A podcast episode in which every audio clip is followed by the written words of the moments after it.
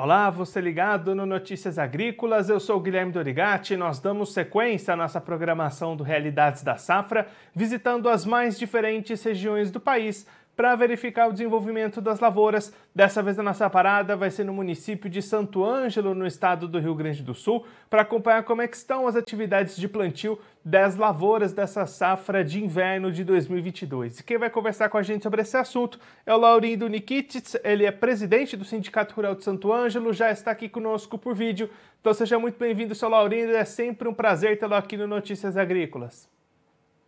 Bom dia, bom dia, Guilherme, bom dia a todos os telespectadores. Para nós é uma satisfação podermos colaborar mais uma vez aqui da região das Missões, Santo Ângelo, Rio Grande do Sul, colocando a situação que se encontra hoje as culturas de inverno, especialmente as lavouras de trigo em nossa região.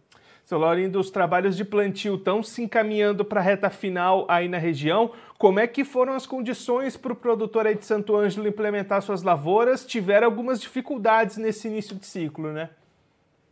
É, houve sim, é, ela está andando dentro do, do, do, prazo, né? Nós estamos praticamente na reta final. Houve problemas no início da implantação das lavouras devido à alta umidade no solo, né?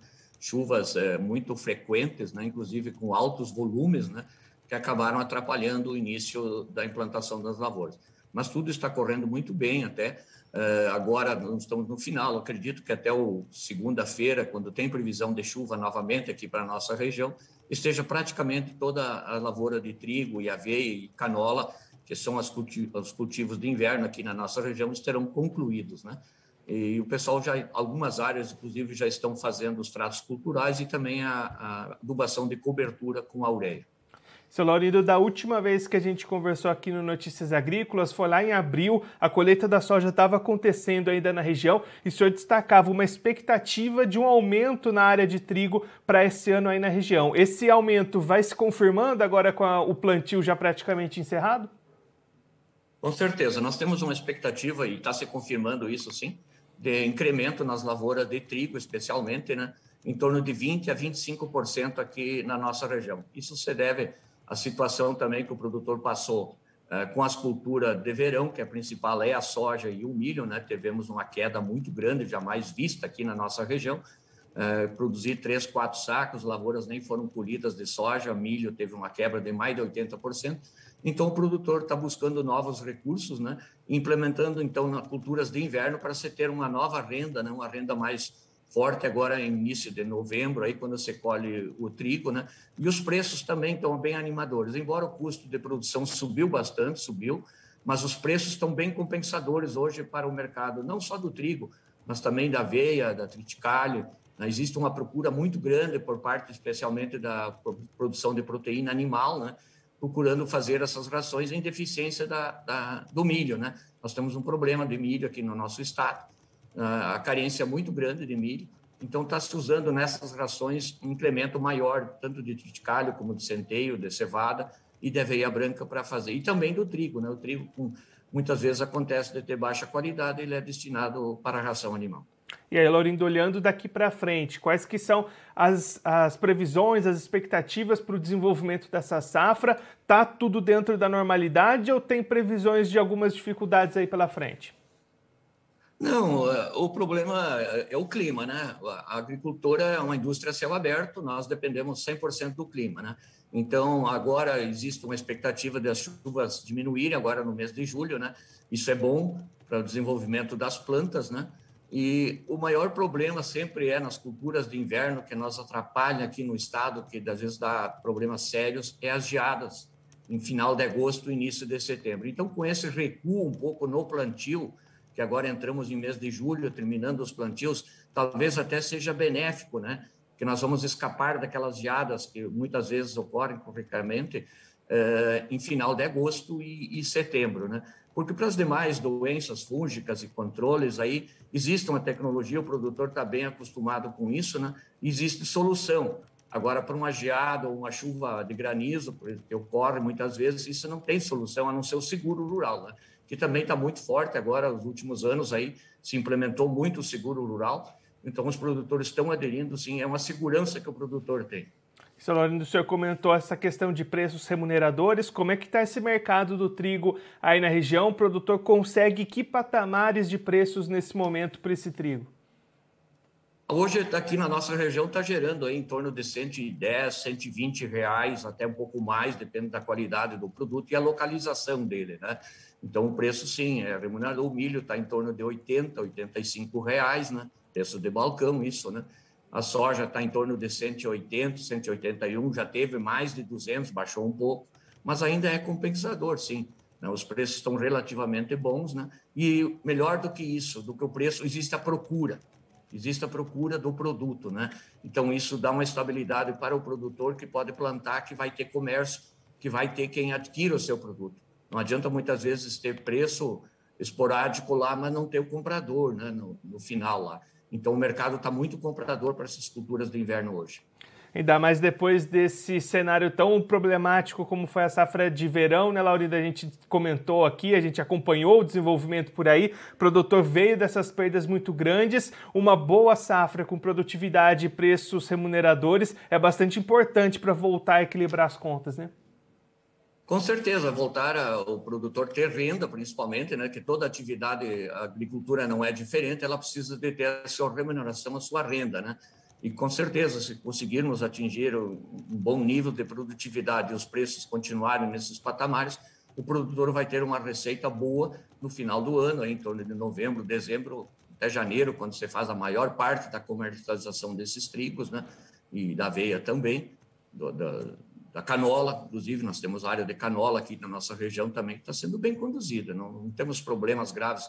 Tem alguns problemas pontuais que deu problema de germinação devido a esse excesso de umidade e chuvas muito fortes na hora de, de, de logo após a semeadura, né?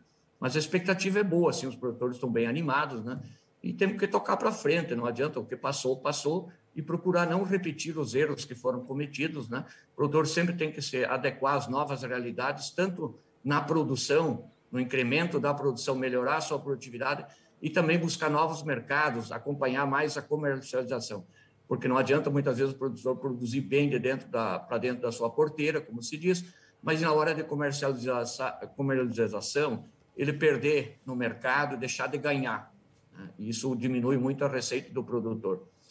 Lorindo, muito obrigado pela sua participação, por ajudar a gente a entender todo esse cenário das lavouras aí na região. Se o senhor quiser deixar mais algum recado ou destacar mais algum ponto para quem está acompanhando a gente, pode ficar à vontade. É, nós tivemos uma notícia até boa, né? Foi anunciado ontem o novo plano agrícola, né? Embora os juros subiram, subiram, né? Mas como tudo no mundo aí, problemas de inflação, problemas de juros altos, né? No Brasil não é diferente, né?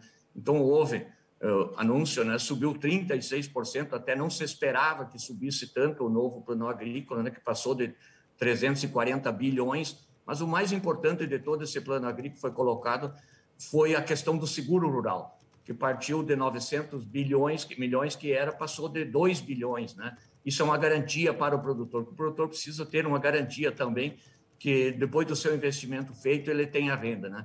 Então, esse aporte do seguro rural, da subvenção do seguro rural de 2 bilhões, isso ajuda bastante, sim, e dá um novo ânimo para o produtor, que ele vai ter ao menos uma segurança do valor investido na sua produção primária, né? que se caso der uma catástrofe, der algum problema, ele está segurado. Agradeço mais uma vez e sempre nos colocamos à disposição para levar as informações aqui da nossa região agrícola do Rio Grande do Sul. Seu Laurindo, mais uma vez, muito obrigado. A gente deixa aqui o convite para o senhor voltar mais vezes e a gente acompanhar como é que vai ser o desenvolvimento dessas lavouras da safra de inverno por aí. Um abraço, até a próxima. Muito obrigado.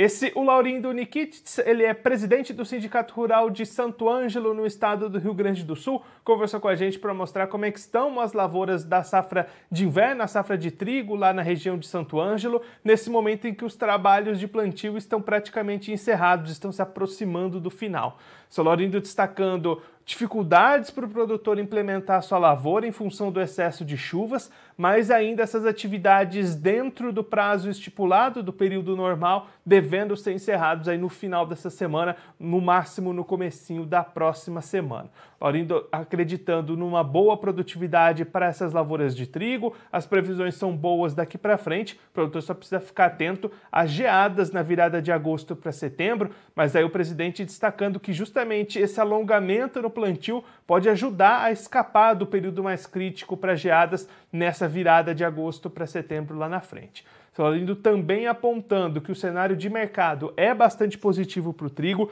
preços nesse momento entre 110 e 120 reais a saca lá no Rio Grande do Sul, dependendo da qualidade do produto. Então, uma boa perspectiva para o produtor lá de Santo Ângelo aliar produtividade alta e bons preços de remuneração para ajudar a reequilibrar as contas depois das perdas muito grandes que a gente acompanhou na safra de verão lá da região soja produzindo 3, 4 sacas por hectare, perdas de mais de 80% nas lavouras de milho, uma situação bastante complicada na safra de verão. Agora o produtor tentando se recompor com os sentimentos dessa safra de trigo, a safra de inverno 2022, que a gente, claro, vai seguir acompanhando todo o seu desenvolvimento até o momento da colheita, lá no mês de novembro, Laurindo destacando esse período como o período para a colheita do trigo lá na região de Santo Ângelo, no Rio Grande do Sul.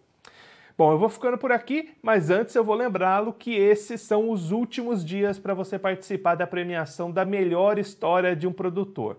É só você acessar a página inicial do Notícias Agrícolas, lá você vai ter todo o caminho para participar, compartilhar a sua história com a gente e ainda concorrer a prêmios nessa premiação da melhor história de um produtor. Não deixe de participar, são os últimos dias para você enviar a sua história. A nossa programação volta daqui a pouquinho. Notícias Agrícolas, 25 anos ao lado do produtor rural. Participe das nossas mídias sociais no Facebook Notícias Agrícolas, no Instagram arroba Notícias Agrícolas e em nosso Twitter arroba Noteagri. E para assistir todos os vídeos, se inscreva no YouTube, na Twitch, no Notícias Agrícolas Oficial.